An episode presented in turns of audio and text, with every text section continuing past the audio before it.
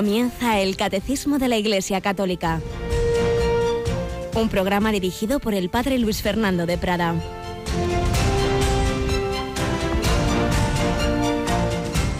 Jesús salió al monte a orar y pasó la noche orando a Dios. Cuando se hizo de día llamó a sus discípulos, escogió de entre ellos a doce, a los que también nombró apóstoles. Simón, al que puso de nombre Pedro, y Andrés su hermano, Santiago, Juan, Felipe, Bartolomé, Mateo, Tomás, Santiago el de, Alfeo, Simón, llamado el Celote, Judas el de Santiago y Judas Iscariote, que fue el traidor.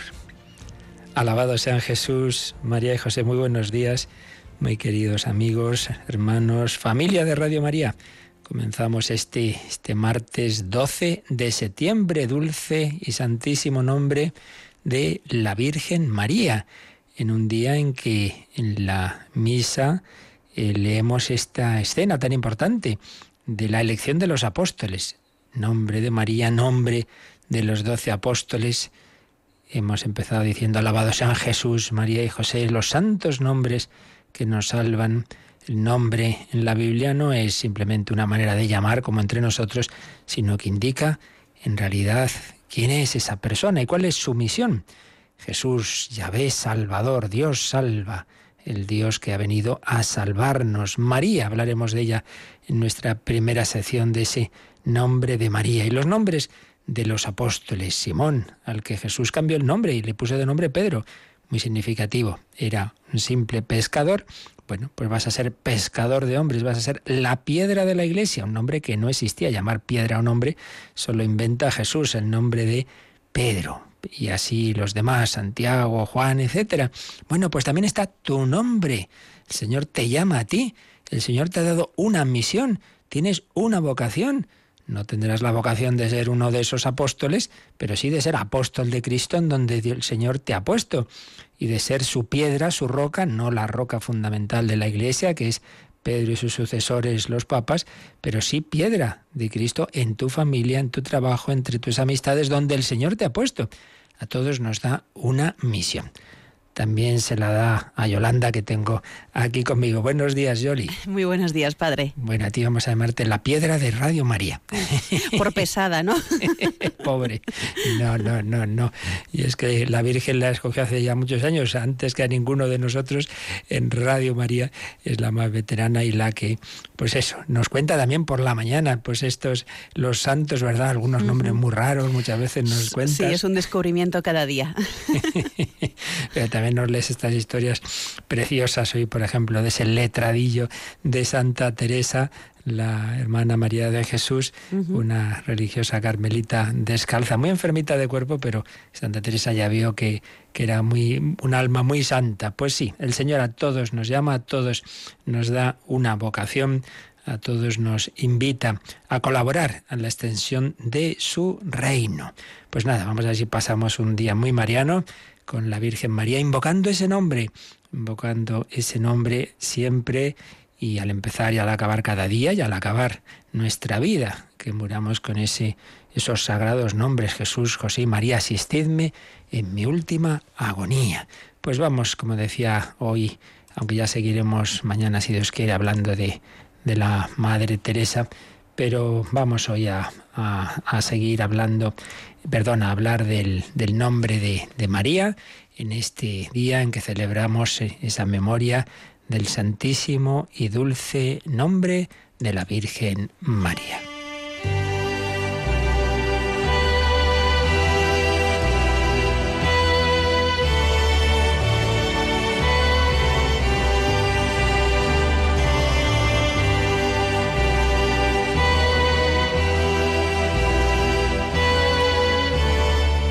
El nombre de la Virgen era María. Nos dice San Lucas en el Evangelio de la Anunciación, María.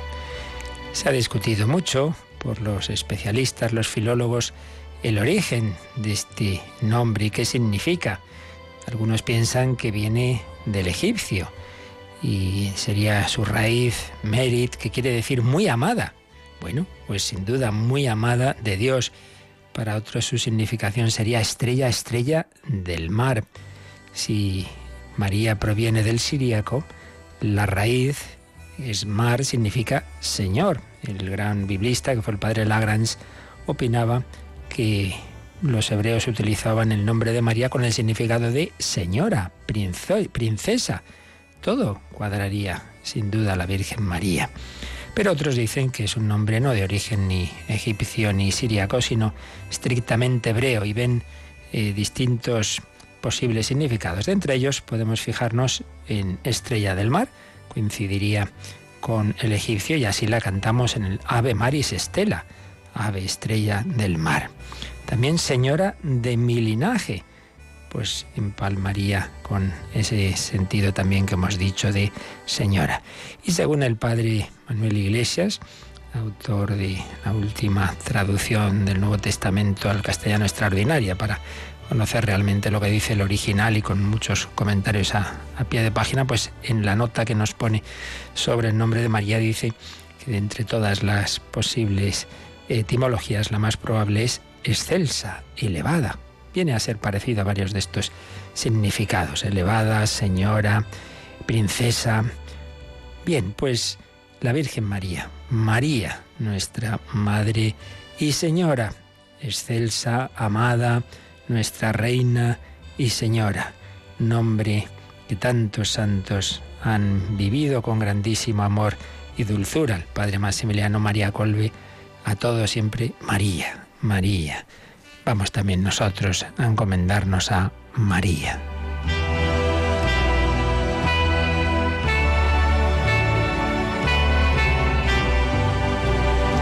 Pero no solo en la devoción popular, sino que el dulce nombre de María entró en la liturgia. Y fijaos, nuestra España, que tanta importancia ha tenido en la historia para el dogma de la Inmaculada Concepción, fue también la primera nación en solicitar y obtener de la Santa Sede la autorización para celebrar litúrgicamente la fiesta del dulce nombre de María. ¿Y sabéis cuál fue la primera diócesis? Pues fue Cuenca.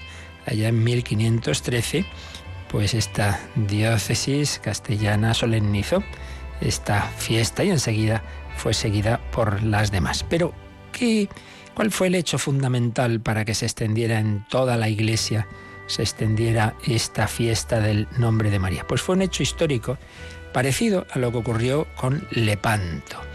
Ya sabemos que el imperio turco, el imperio otomano, para ser precisos, pues tenía un inmenso poder y atacaba constantemente a los países cristianos y a veces unas situaciones muy duras y saqueaban y se llevaban prisioneros y luego pues o los mataban o los intercambiaban a, cambio de otras personas o de dinero y en fin eran unas situaciones dificilísimas pero es que varias veces pues eh, quisieron conquistar Europa y de hecho pues lo que hoy es Bosnia es musulmana precisamente por aquellas conquistas. Pues bien, sabemos que una batalla decisiva en el siglo XVI, la de Lepanto, 1571, que todo pintaba humanamente mal, pero según el Papa San Pío V, fue la intercesión de María, rezando el rosario, la que hizo que al final esa, esa batalla en la que tanta, tanto papel tuvo España con don Juan de Austria,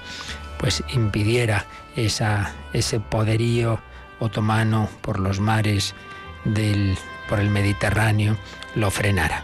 Pero eso no quiere decir que no siguiera teniendo un gran poder ese imperio otomano. Y al siglo siguiente, en torno a 1680, de nuevo un inmenso poder y un intento de conquista ni más ni menos que de Austria, de Austria. En 1683, em, el gran visir Kara Mustafa llevó contra Viena unos 200.000 hombres realmente estaba en peligro no solo la católica Austria, sino por ahí pues ya se hubiera seguido hacia Alemania, hacia toda Europa. Podría haber caído en manos otomanas. El Papa entonces era Inocencio XI y pidió que todo el mundo se uniera en oración y pidió también, obviamente, a las naciones católicas que ayudaran a Austria. En aquel momento la más fuerte era Francia. Le escribió al rey, rey Luis XIV, pero este contestó con frías excusas y fue la católica Polonia, que tenía mucho menos poder, pero más fe, el rey de entonces, Juan Sobieski, quien acudió en la ayuda de Austria. Pero desde el 14 de julio de 1683, Viena estaba totalmente cercada por los turcos y aislada del ejército imperial. Un bosque de tiendas de campaña se extendía en forma de media luna en torno a la ciudad. Comenzó un terrible bombardeo y como consecuencia un incendio imponente. Las enfermedades se cebaban también en los sitiados, las provisiones iban disminuyendo. La cosa se estaba poniendo muy, muy fea. Cada día se hacía más violento y amenazador ese cerco de los enemigos. Pero invocaban a la Virgen, confiaron en ella con mucha devoción y el Papa Pío XI pidió también rezarle. Y el rey polaco, con, con esa nación polaca, encomendándose a la Virgen de Czestochowa, que les había ayudado en momentos muy difíciles también de la historia de Polonia, pues se prepararon a la batalla, celebraron por la mañanita la Santa Misa y allí fueron a, Viena el 12 de septiembre. Escribió en el siglo XX en un radiomensaje su Santidad Pío XII. La hora histórica de la batalla definitiva de Viena sonó al alborear límpido sol del día 12 de septiembre. Y la providencia, pues intervino también una inesperada tormenta de, un granizo fortísimo. Cayó sobre el campamento de los turcos y ya atacó el ejército polaco. Y a pesar de la inferioridad, antes de la noche se había conseguido que se vencera los turcos y que estos dejaran definitivamente, tras otros intentos, el cerco de Viena. Se había salvado Austria, se había salvado Europa invocando el nombre de María. Realmente había sido el Papa Inocencio con su oración, con sus peticiones de oración y de ayuda a la nación austriaca, la figura definitiva, pero él dijo que no, que había sido la Virgen María. Y por eso, en ese día 12 de septiembre, en que se había conseguido ese levantar ese cerco, se instituyó la fiesta del dulce nombre de María. Pues también nosotros tenemos batallas, también nosotros estamos cercados, si no por los enemigos físicos, y desde luego por las tentaciones, por el espíritu mundano, por Satanás. Necesitamos también que la Virgen María nos auxilie. Jesús, José y María, Sed nuestra salvación. Invoquemos a María, oh María sin pecado concebida, rogad por nosotros que recurrimos a vos. Tiene la tentación, pues di con amor y devoción, María. Encomendémonos a ella toda nuestra vida, encomendémonos a ella al rezar el ángelus, no dejemos de rezar las tres Ave Marías por la noche y al dormir, Jesús, José y María, os doy el corazón y el alma mía. Jesús, José y María, asistidme en mi última agonía.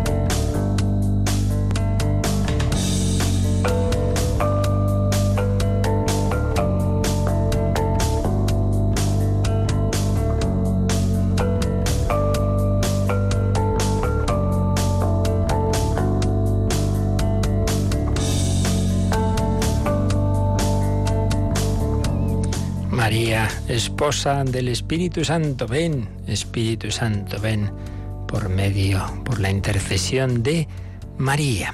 Pues sí, encomendándonos a la Virgen María, le pedimos que nos ayude a seguir conociendo y viviendo la relación con el Espíritu Santo, del que estamos aprendiendo al leer el catecismo, al ver lo que la Iglesia ha sintetizado en este catecismo que vamos poco a poco leyendo y en el que tenemos la escritura, la tradición, el magisterio, la experiencia de los santos, todo un tesoro que no es para simplemente leer o oír, sino para vivir.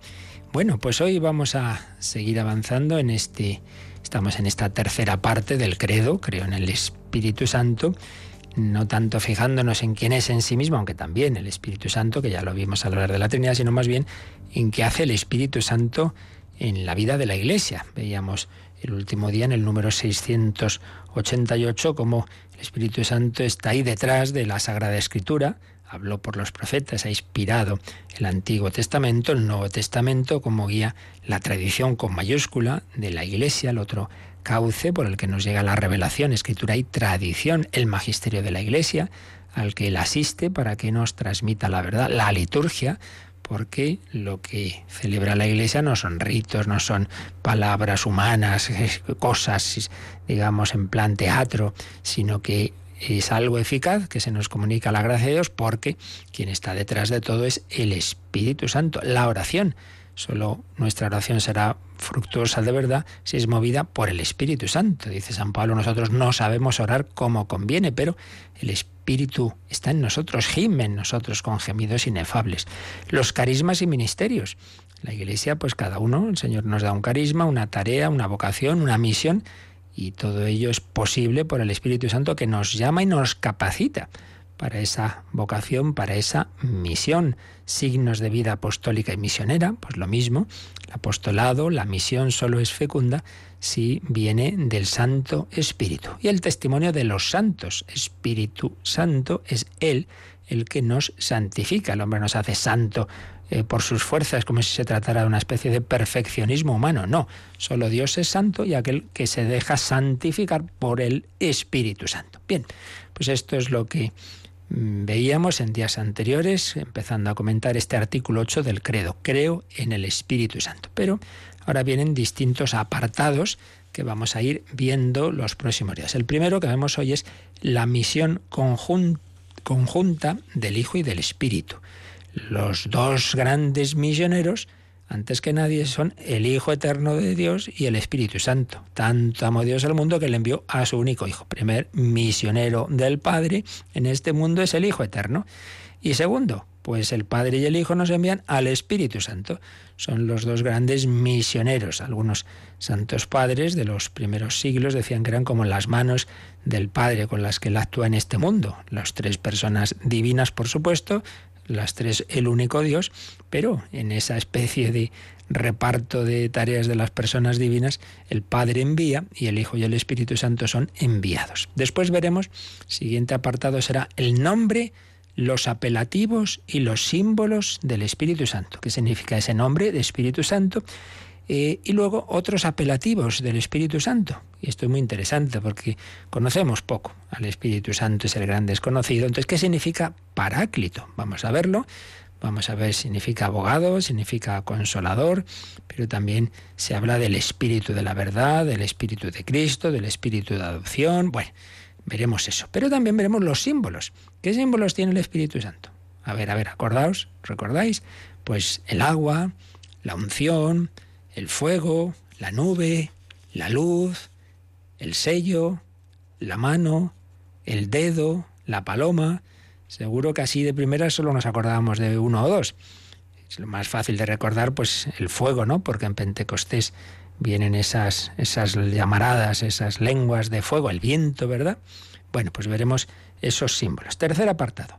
El Espíritu y la palabra de Dios en el tiempo de las promesas cómo ha ido actuando, cómo han actuado estos misioneros, cómo actuado el Espíritu Santo en la creación, en el Antiguo Testamento, en las teofanías que se producían, en la, en la entrega de la ley, en el Sinaí, en el, en el reino de Israel, en el exilio que vivió, en la espera del Mesías, en la espera del Mesías y de su Espíritu, la promesa de que va a llegar el Mesías y que va a haber una efusión del Espíritu Santo.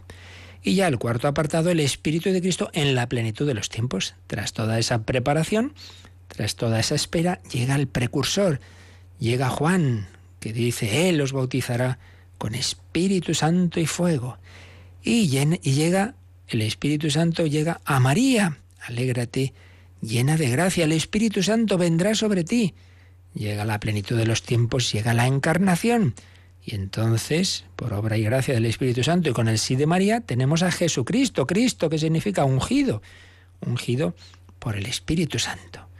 Bueno, pues ahí está el centro de esta catequesis. Pero luego, después de esa encarnación, quinto apartado, el Espíritu y la Iglesia en los últimos tiempos. Realmente los últimos tiempos han empezado. Una vez que ya se ha producido la encarnación, ya es el tiempo, y perdón, y, Pentecostés, ya es el tiempo de la Iglesia, aunque dure siglos, pero no deja de ser en la última etapa, eso sí, ya caminada la ultimísima, que será cuando se produzca la consumación del reino de Dios, como ya vimos, y la parusía, la segunda venida de Jesucristo. Y así, esto es lo que iremos viendo en este artículo 8. Creo en el Espíritu Santo, para después pasar a las obras del Espíritu Santo. Creo en la Santa Iglesia Católica, la comunión de los santos, el perdón de los pecados, la resurrección de la carne y la vida eterna. Pero ahora estamos en este artículo 8. Creo en el Espíritu Santo.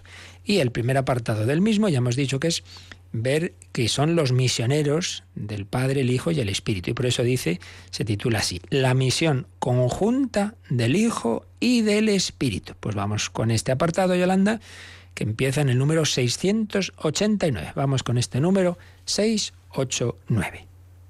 Aquel al que el Padre ha enviado a nuestros corazones, el Espíritu de su Hijo, es realmente Dios.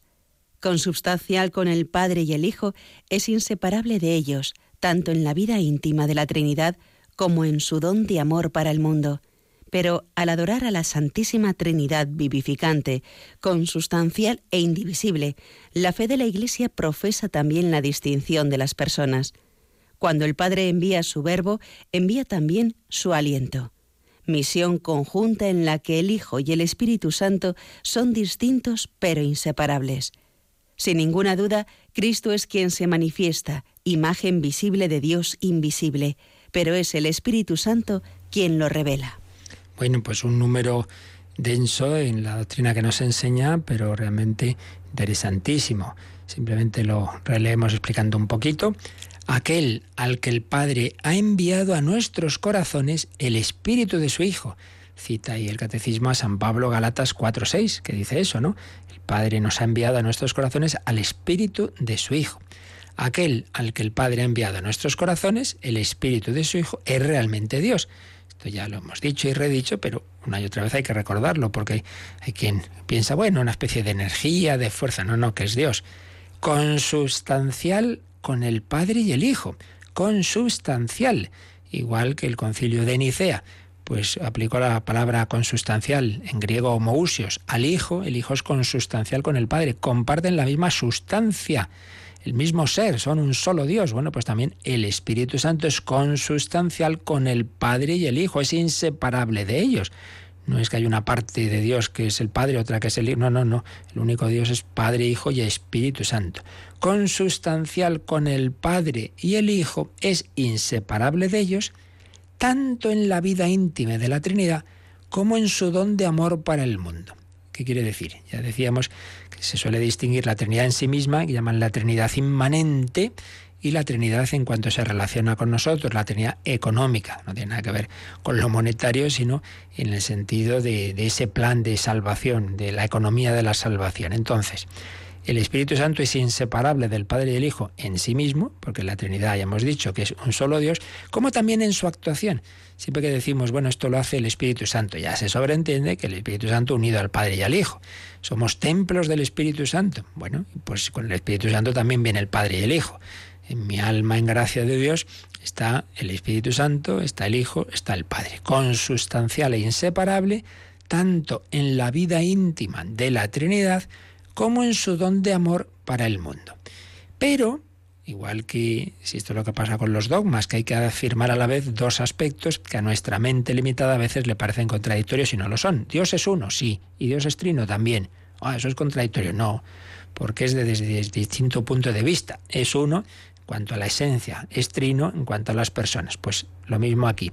Por un lado dice que el Espíritu Santo es inseparable del Padre y del Hijo, también en su actuación con nosotros, en su, en su don de amor para el mundo. Pero sigue diciendo, pero al adorar a la Santísima Trinidad vivificante, consubstancial e indivisible, la fe de la Iglesia profesa también la distinción de las personas.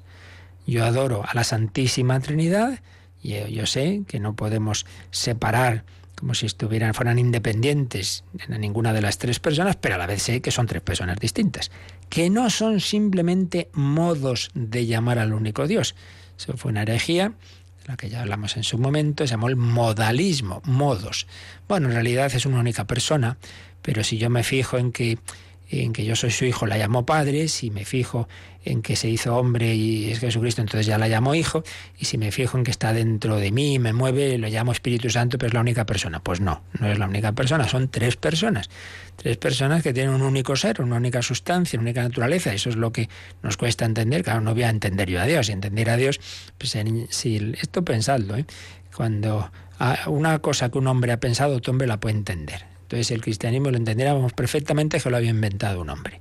Pero si vemos que hay algo que nos supera, buena señal, porque esto viene de lo alto. Yo no voy a meter al Dios infinito en mi cabecita limitada. Si no entendemos ni lo que es el átomo, ni lo que es la materia, ni no entendemos casi nada, porque los verdaderos científicos son humildes y se dan cuenta de que sabemos muy poquito y que llega una teoría, todo el mundo, ah, ya está todo clarísimo, y luego pues se ve que no era tan claro y que, y que luego pues otra teoría posterior, pues si no desmiente, por lo menos matiza lo que había dicho la anterior. Sabemos muy poquito de las cosas más básicas, pues no digamos del creador de todo, ¿no? Así que y nos, nos, cuesta entenderlo, pero es así. Sin dejar de ser ese único Dios, son tres personas distintas. Pero después de recordar todo esto que ya lo hemos visto, nos añade una idea muy interesante. Cuando el Padre envía a su verbo, envía también su aliento. Misión conjunta en la que el Hijo y el Espíritu Santo son distintos pero inseparables. Decíamos son los dos grandes misioneros. El Padre nos ha enviado a su Hijo y al Espíritu Santo. Y pone este ejemplo. Cuando uno habla y dice una palabra, a la vez que dice la palabra, está exhalando el aliento. Claro. Bueno, pues fijaos, el Padre dice una palabra esa palabra es el verbo, su verbo, su palabra, la palabra hecha carne, es Jesucristo.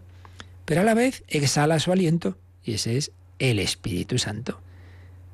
El Padre nos habla en el Hijo y nos mueve internamente por el Espíritu Santo. Y esto lo podemos ver también simbolizado en esa escena en la que Jesús resucitado, el día de Pascua, la tarde de Pascua, se aparece a los apóstoles y eh, dice que le exhaló su aliento sobre ellos, exhaló su aliento sobre ellos y les dijo, recibid el Espíritu Santo, a quienes perdonéis los pecados, les quedan perdonados, a quienes se los retengáis, les quedan retenidos. ¿Veis?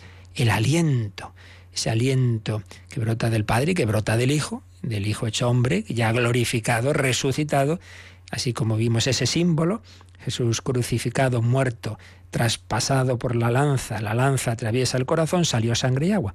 El agua es uno de los signos del Espíritu Santo. Bueno, pues ahora ya resucitado, el signo es el aliento.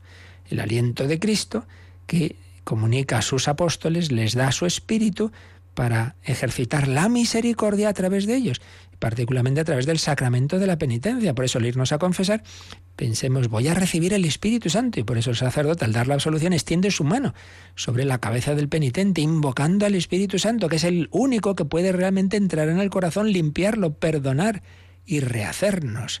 Qué maravilla que me voy a confesar y salgo como renacido. Una película del mundo de de las mafias neoyorquinas, pues hay un joven católico que se confiesa y, sale diciendo esto es lo bueno del catolicismo, que siempre se puede empezar de cero. En la iglesia tenemos un Pentecostés continuado. Pues vamos a invocar al Espíritu Santo. Vamos a pedir a Jesús que sople sobre nosotros ese aliento. Vamos a pedir al Padre que, que entre en nuestro corazón el Espíritu de su Hijo, que se renueve Pentecostés. Ven, Espíritu Santo.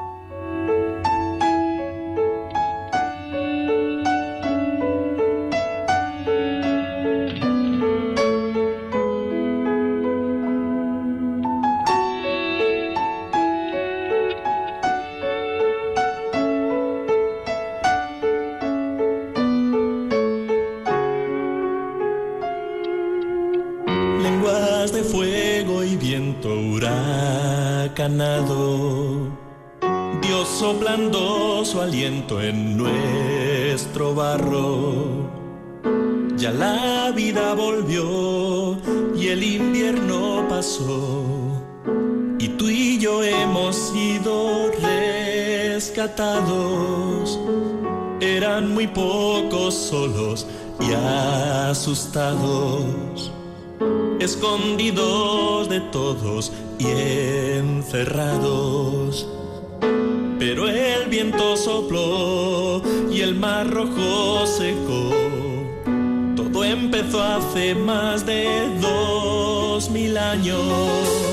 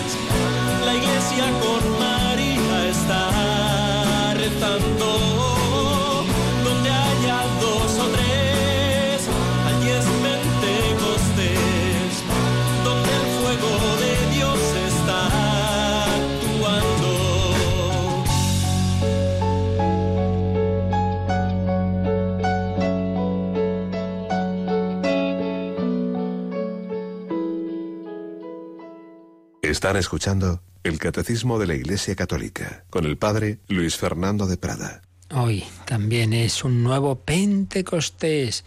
Oremos con María, ven Espíritu Santo. El Padre pronuncia su palabra, nos envía su palabra hecha carne por obra del Espíritu Santo, pero al pronunciar esa palabra envía también su aliento y son inseparables estas dos personas en su actuación entre nosotros. El Hijo se hace hombre por obra del Espíritu Santo. Y dice, la última frase de este número 689, sin ninguna duda, Cristo es quien se manifiesta, como conocemos a Dios en, en, los hombres que necesitamos ver, oír, pues en Cristo, que es imagen visible de Dios invisible es Cristo eh, en quien conocemos al Padre. El que me ha visto a mí ha visto al Padre. Pero, dice, es el Espíritu Santo quien lo revela. Solo puedo tener fe en Cristo como Hijo de Dios si el Espíritu Santo me da esa fe, si toca mi corazón. Por tanto, es una, es una misión conjunta. Por eso cuando vamos a anunciar el Evangelio, vamos a hacer testimonio, vamos a evangelizar, vamos a predicar, lo que sea, pues ya podemos decir palabras estupendas y discursos muy bien construidos, que si el Espíritu Santo no toca el corazón del oyente, pues como un címbalo que, que suena, pero, pero la cosa no serviría. Por eso la principal tarea en la evangelización es la oración, antes, de antes, durante y después. Ven Espíritu Santo y toca los corazones de las personas para que esta palabra vaya acompañada de ese aliento que es el Espíritu Santo. Bien, pues esto es lo que nos dice este número 689, pero profundiza en alguna de las ideas que nos ha dicho o nos sugiere que lo profundicemos o repasemos leyendo algunos números marginales eh, de otras partes del catecismo que ya vimos y que viene bien a repasar, porque las cosas hay que repasarlas. Y entonces nos pone, por ejemplo, el número 254. Vamos allí, 254, que está en la parte en que habíamos explicado la Trinidad en sí misma, no la hacia nosotros del Espíritu Santo, que es lo que vemos ahora, sino la Trinidad en sí misma. Como nos ha dicho, que Dios, sin dejar de ser uno, hay que, por otro lado, mantener la distinción de personas, sobre ese punto nos viene bien releer el número 254. Pues lo hacemos, Yolanda.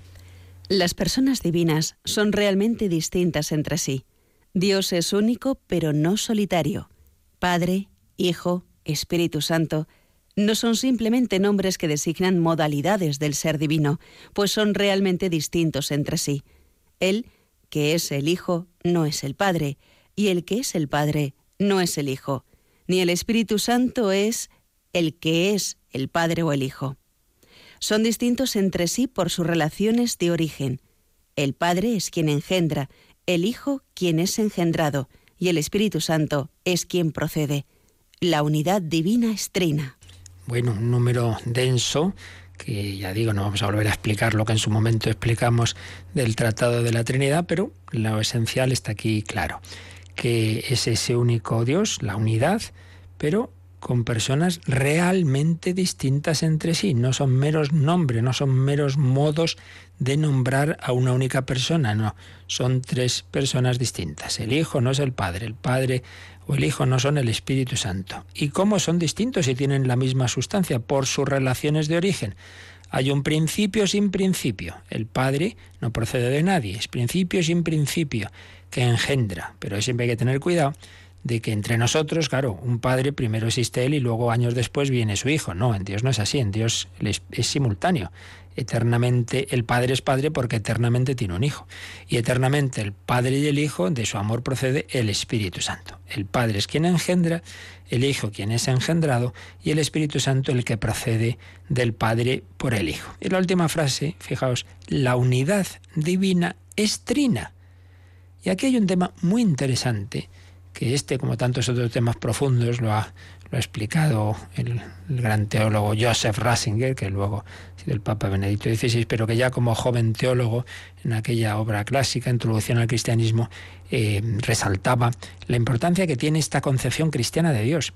Porque hay un tema que la filosofía siempre se ha planteado, ya los filósofos griegos, y es que vemos en el mundo muchas cosas muy distintas, ¿verdad? La pluralidad o a nivel de filosofía política. Una sociedad, pues hay muchas personas, muchos estilos, muchas comunidades, muchas, bueno, pues todos los, problemas de unidad y pluralidad, pluralismo y unidad, las naciones, las autonomías, todo esto.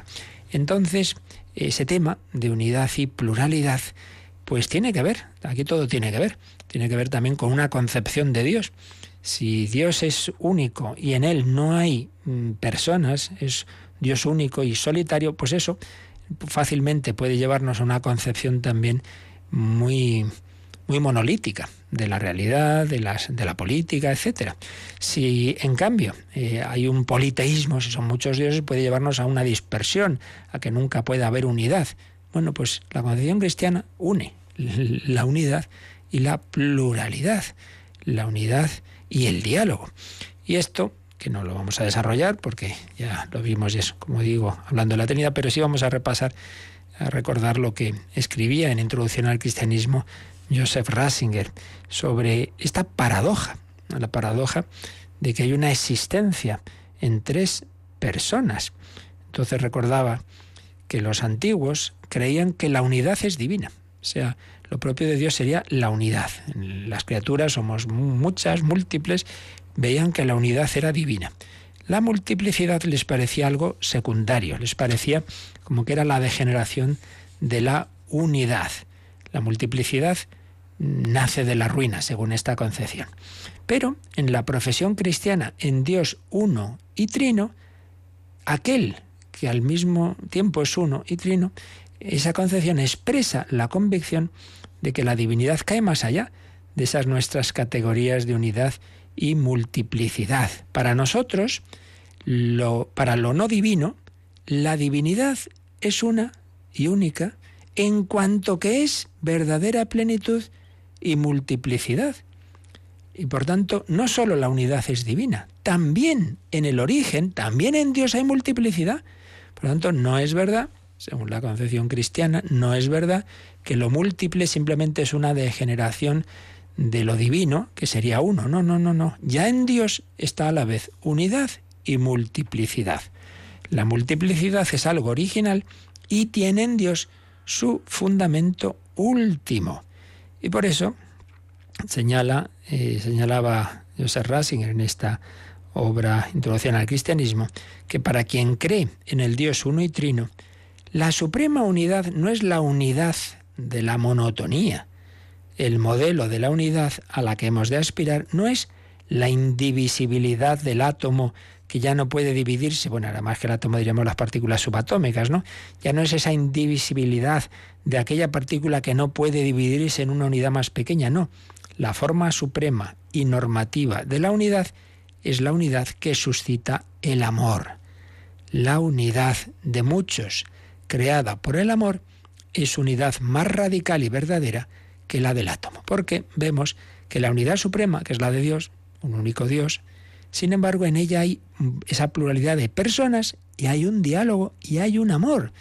Como digo esto, pues tiene consecuencias para la vida ordinaria, porque nos enseña que es posible la unidad en la pluralidad, pero siempre en el respeto de cada persona, en el diálogo y en el amor.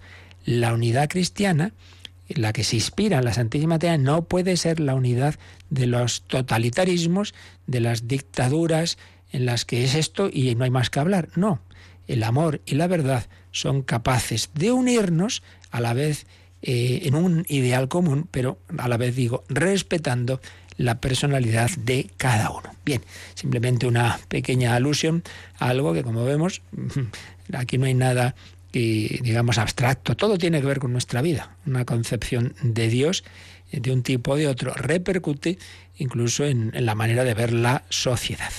Bien, esto en cuanto al número 254. Pero el catecismo, este número 689, también nos dice que repasemos el 485, que tiene que ver con lo que nos ha dicho. Pues vamos también, Yolanda, a leer este 485.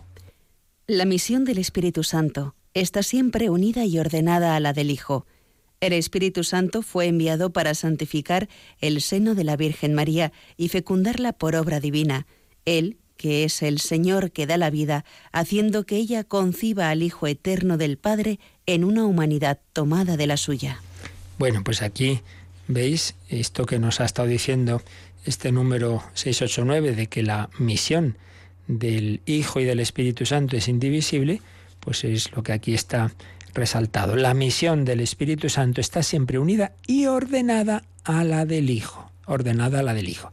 El Espíritu Santo pues está, digamos, al servicio del Hijo, es el que nos da la fe en el Hijo y es el, bueno, en primer lugar, el que ha hecho posible que el Hijo se hiciera hombre, porque dice que fue enviado, el Espíritu Santo fue enviado para santificar el seno de la Virgen María. En primer lugar, enviado para santificarla. Y aquí pensemos, que cuando ha sido enviado el Espíritu Santo a santificar el seno de la Virgen María? Pues en el momento en que fue concebida. El alma de María María está llena del Espíritu Santo desde su concepción. Eso significa la Inmaculada Concepción. a veces nos hacemos líos. ¿eh?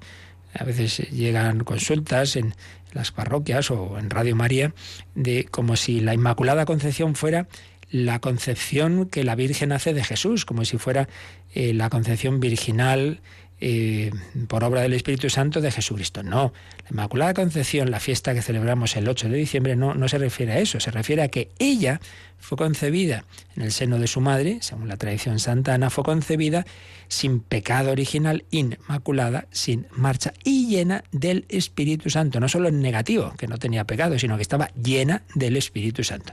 Por lo tanto, el Espíritu Santo, en primer lugar, eh, ha sido enviado a mm, llenar, a hacer llena de gracia, alégrate llena de gracia, hacer llena de gracia a María.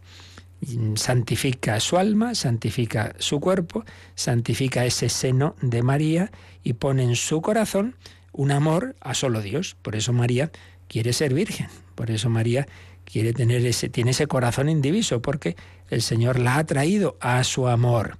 Pero después, en esa su vocación virginal, recibe esta comunicación del Espíritu Santo a través del ángel del arcángel San Gabriel, en que Dios le pide que dé su sí para que en ella se haga carne Jesucristo, la palabra, el, el Hijo de Dios. Es muy coherente, porque si el fruto de un amor humano entre un hombre y una mujer, fruto de un amor humano, pues lógicamente es una persona humana. Nos unimos, nos casamos, somos personas humanas, pues nuestro hijo es un, un ser humano. En cambio, el fruto de un amor divino, María está llena del amor de Dios, es una persona divina.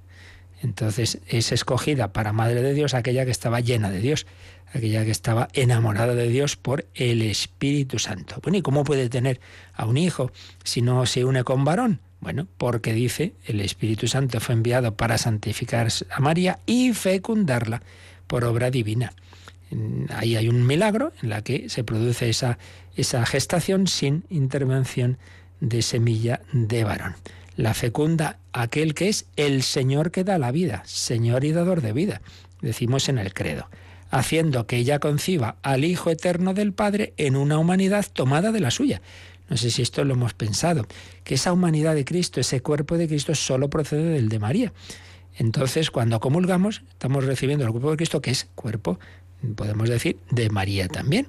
En ese sentido, eso que decimos, a este niño se parece a su padre, a su madre, bueno, pues a nivel corporal Jesús solo se podía parecer a María, porque de ella solo procede. Y todo eso es por obra del Espíritu Santo. Qué maravilla cómo el Espíritu Santo actúa. Bueno, pues pensad una cosa, la vocación de María es, digamos, prototipo de cómo Dios quiere actuar en nosotros. A la Virgen el Señor la preparó, la hizo inmaculada, la fue llenando de su gracia para que cuando llegó ese momento en que el ángel le iba a pedir el sí, ya estuviera, digamos, preparada. También a nosotros Dios nos pide cosas que nos pueden asustar. Ay, que el Señor me pide esto o lo otro. Tranquilo, fíjate de Dios, que Dios ya sabía que te iba a pedir eso, te ha ido preparando en tu vida, te ha ido dando una serie de gracias, de circunstancias providenciales. Dios está preparado.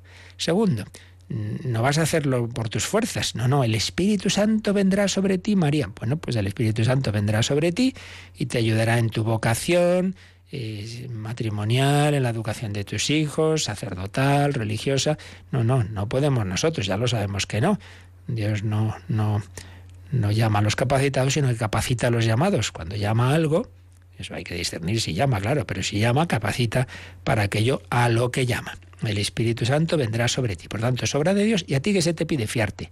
Y aquí la esclava del Señor. Por eso vemos en la escena de la Anunciación el modelo de toda vocación cristiana. De hecho, teólogos que dicen que, hombre, más que anunciación es vocación de María, porque no es que el ángel diga, oye, que sepas que estás embarazada y vas a darle luz a tu hijo. No, este es el plan de Dios, pero mm, ¿qué dices? Hasta que María no dice sí, y aquí la esclava el ángel no se vuelve. Pues también el Señor nos pide a nosotros nuestro sí. Ay, pero yo no puedo, yo no, no me pida esto, señor párroco. Hombre, fíjate un poquito, lánzate, rema mar adentro, que cuentas con el Espíritu Santo. Bueno, pues vamos a invocarlo de nuevo. Vamos a pedir a ese Espíritu que renueve nuestros corazones y junto a la oración, si queréis alguna consulta de esto o de otros temas, pues es ahora el momento.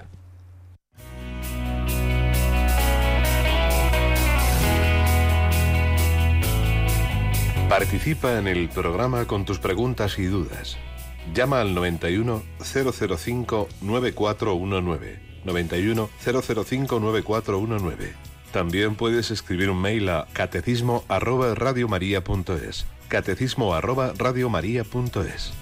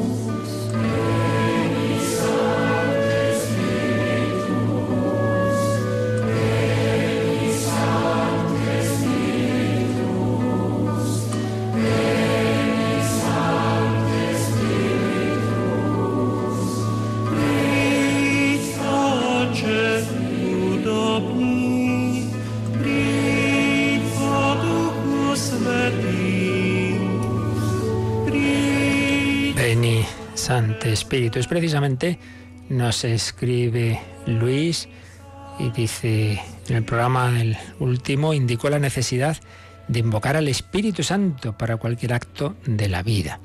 La pregunta es, ¿cómo lo hacemos? ¿Puede servir una simple expresión pidiendo que venga? ¿Ven? Bueno, pues sí, eh, lo que estamos haciendo ahora mismo, esta canción, ¿no? Ven y Santo Espíritus, ven. Lo que pasa es que esa expresión, como cualquier otra oración vocal en la iglesia, se sobreentiende que no simplemente es decirla, es decirla de corazón, es ser consciente de que necesito al Espíritu Santo. Igual que al principio de la misa decimos Señor, ten piedad, Cristo, ten piedad. Claro, no debe ser simplemente eh, así decir, ¿no? Sino, oye, es que necesito tu piedad, te necesito, estoy, estoy necesitado de tu misericordia, de todo corazón. Eh, por lo mismo, ven Espíritu Santo, que se no voy a hacer un estropicio. Entonces, que salga de nuestro corazón, pues haciéndonos conscientes de la necesidad. Y luego, pues es eso, desde lo hondo, a ti grito, Señor, invocar, invocar interiormente, invocar exteriormente. Y también hay otras formas, por ejemplo, una Santa Misa de precisamente de invocación al Espíritu Santo.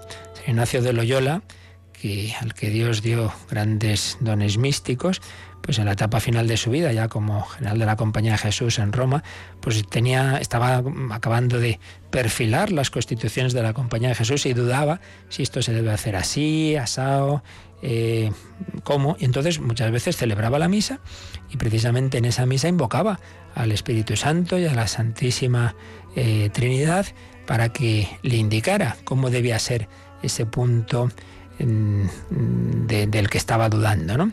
Entonces, una misa pues puede ser eh, indicada para también invocar al Espíritu Santo, sobre todo, claro, en circunstancias especiales, decisiones importantes, pues ya no solo una oración personal, privada, sino una oración eh, litúrgica.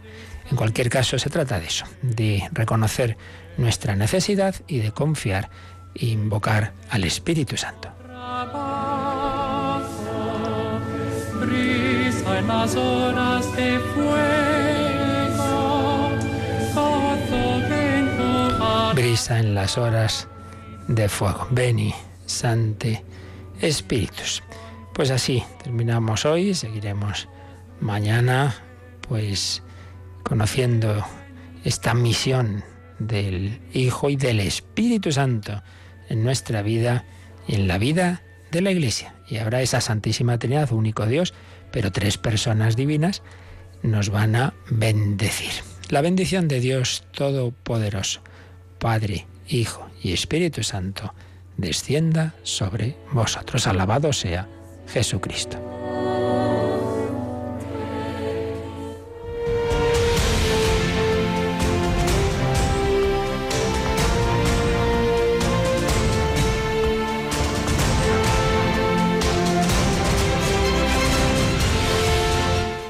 Escuchado en Radio María el Catecismo de la Iglesia Católica.